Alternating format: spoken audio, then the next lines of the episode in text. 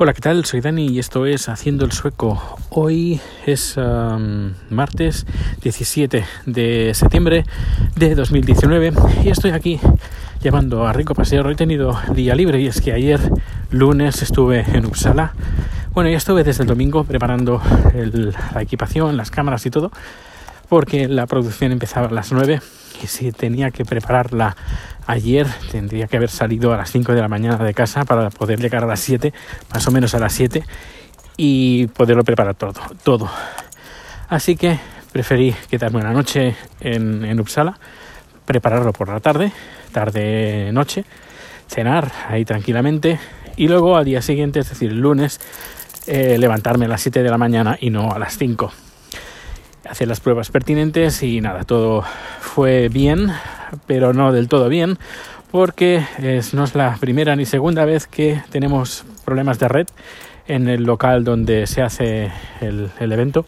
Y claro, siempre tengo que tirar de copia de seguridad. Y claro, claro fue una producción de 12 horas y claro, vídeo de 12 horas, vídeo de 12 horas, no, mejor dicho, dos vídeos de 12 horas, uno es donde graba la cam grabamos la cámara y la otra, la presentación, pues lógicamente son dos vídeos de 12 horas que hay que subir. Y, claro, eso pues se demora un poco. Y claro, el cliente lo quiere al momento, porque normalmente la plataforma lo hace al momento, es decir, cuando terminas de, de hacer un streaming, aunque sean 12 horas, cuando lo terminas, cuando apagas el streaming, en cuestión de segundos, 5 o 6 segundos, ya lo tienes en, en, en bajo demanda. Pero claro, desde que terminó, que fue a las 10 hasta la 1 de la madrugada, que es cuando se terminó, pues claro, pasaron unas horas. Pero eso ya no es problema nuestro. Eh, a ver si intenta, intentan solucionar el problema, o lo mejor, antes de, bueno, después de intentarlo, que lo solucionen, porque no es la, ya he dicho, no es la primera vez. Así como ayer estuve trabajando 17 horas más 4 horas el domingo, pues hoy, bueno, ya, ya avisé con antelación que hoy me cogería el día libre. Así que el día de hoy he estado en casa, estamos... Eh, quería ir a la oficina de empleo con, con, chat, pero en la web, para que veas que en, todos los lugares que cuecen habas.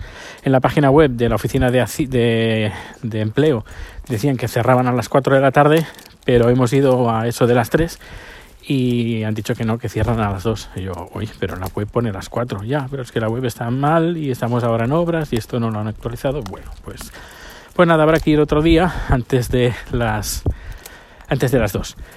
Y, y bueno, eh, más noti noticias sobre eh, la permanencia o de la sí, permanencia de la nacionalidad española. Eh, hace unos días, incluso diría un par de semanas, que Uh, comenté que tenía que uh, preparar o llevar unos papeles a la embajada española para poder eh, conservar mi nacional, nacionalidad española. Si no lo escuchaste, no lo escuchaste, voy a hacer un breve resumen.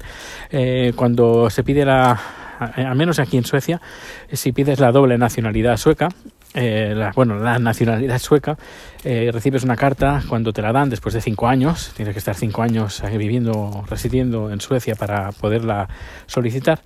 Una vez te la dan, recibes una carta de la Embajada de, de España diciendo pues, que tienes tres años para, sí, tres años para poder eh, conservar, bueno, hacer los trámites para poder conservar la nacionalidad española. Si no lo haces en tres años, pues pierdes la nacionalidad, española. Y claro, como esperando siempre al último momento, pues eh, se me caduca el en noviembre. En noviembre es el último mes que tengo para tramitarlo. Así que pensé, bueno, pues lo voy a hacer ahora en septiembre. Y piden varios, varios papeles, el DNI, fotocopia, bueno, DNI o pasaporte, el, una carta diciendo que estás pidiendo la, conservar la nacionalidad española, eh, luego el, ¿cómo se llama? El parte de una copia del parte de nacimiento, eh, la carta de, de, Hacienda de Suecia con la dirección que estás viviendo y la, una carta, un certificado de inmigración diciendo que tienes, tienes la nacionalidad sueca. Esto lo veo bastante absurdo porque si ya te envían la carta porque saben que ya la tienes, es, veo bastante absurdo que estén pidiendo esto. Incluso que estén pidiendo el, el parte de nacimiento porque con el DNI ya te aparece información que, que, es la misma o muy parecida a la que hay en la partida, partida de nacimiento. Estaba yo un poco preocupado con la partida de nacimiento porque hay que, hay que pedirlo por, por, internet. Bueno, se puede pedir por internet y no sabía cuánto tiempo tardarían, tardarían en, enviar esta copia. Así que la recibí la semana pasada, sí. Así que me tardó una semana y poco más. Eh, y ya la tengo. La enviaron desde, supongo, desde Barcelona. La provincia de Barcelona es donde yo nací. Así que lo han enviado desde ahí y ya la tengo. Así lo único, ahora lo único que necesito es la carta o el certificado de inmigración diciendo que tengo la nacionalidad sueca. Así que les envié un correo electrónico. Otra cosa, otro motivo eh, para, para, ver que en todos lugares se cuecen habas.